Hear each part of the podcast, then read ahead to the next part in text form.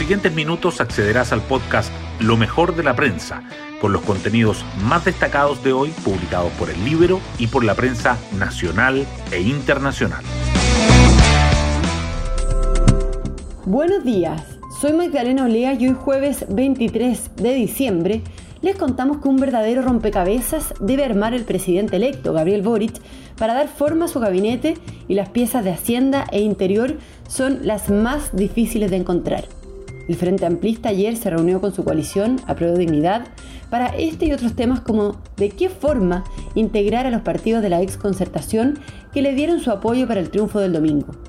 No basta solo con Apruebo Dignidad, dijo Giorgio Jackson tras la cita. En paralelo, la realidad empieza a mostrarse para quienes tendrán el poder desde marzo. Atentados y advertencias de grupos ultras desde la macrozona sur y la necesidad de bajar las expectativas ante la cantidad de recursos con los que contará el nuevo gobierno son algunas de las urgentes pruebas de fuego. Las portadas del día. Los diarios abordan diferentes temas. El Mercurio destaca que un grupo radicalizado se adjudica la quema de 31 casas en el sur y amenaza que la lucha no parará. La tercera resalta que por primera vez un diputado en casos bomba reconoce la autoría en los atentados. El diario financiero subraya que las AFP suben fuerte el reparto de dividendos a sus accionistas y el Libero remarca que el nuevo gobierno tendrá ingresos extra de 1.800 millones de dólares, pero no será suficiente. Además de la galería de modales republicanos que han marcado el predebut de Gabriel Boric. Las noticias relacionadas con las definiciones del presidente electo también siguen presentes. El Mercurio dice que Giorgio Jackson afirma que no basta solo con apruebo de dignidad, tras la cita de Boric con el bloque, y la tercera agrega que el dilema es ampliar la coalición o solo reclutar para el gabinete. Ambos diarios señalan los nombres que asoman como posibles cartas para el equipo económico y el diario financiero apunta a los parlamentarios clave para poner en marcha la agenda del nuevo gobierno.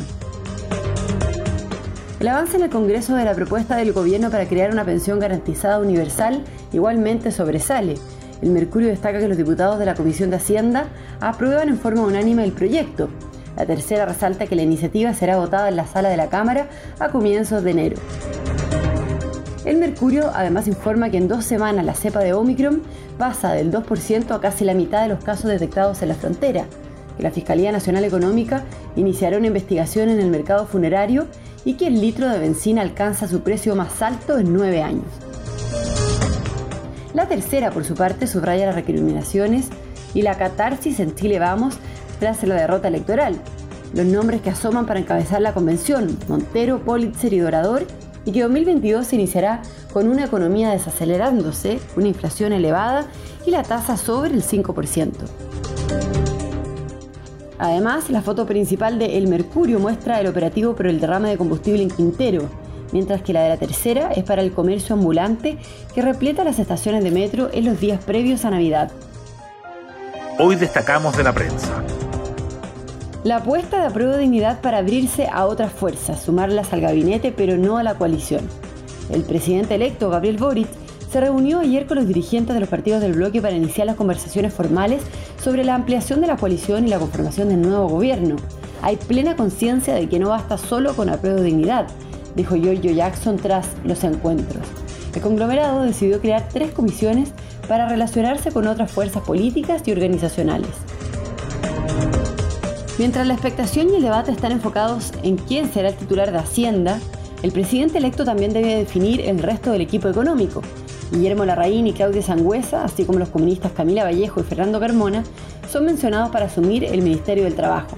Nicolás Grau es el principal candidato para Economía Willy Kratz para minería y Eduardo Engel para obras públicas.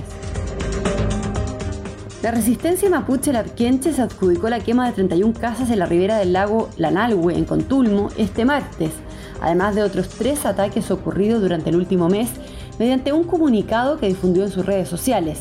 En el documento critican el veredicto contra ocho comuneros en el caso del homicidio de Eleodoro Rayman, cuya sentencia se conocerá mañana, y advierten que la lucha no parará ni con Piñera ni con Boric. Son varios los detalles de la confesión de Francisco Solar, el primer imputado que reconoce su autoría en los casos bomba. En una declaración de 11 carillas, Solar entregó su testimonio sobre cómo planificó y ejecutó tres atentados en Santiago. El envío de bombas al exministro Rodrigo Ginspeter y a la 54 Comisaría de Carabineros, así como a la instalación de un artefacto explosivo en el edificio Tánica. Una de sus intenciones, según se lee, es exculpar a su expareja de estos hechos. Y nos vamos con el postre del día. El corto chileno Bestia está en la preselección de 15 obras que lucharán por una de las 5 nominaciones de la categoría de mejor cortometraje animado en los premios Oscar, la misma categoría que Historia de un oso ganó en 2016. Bueno, yo me despido, espero que tengan un muy buen día jueves y nos volvemos a encontrar mañana en un nuevo podcast, Lo mejor de la prensa.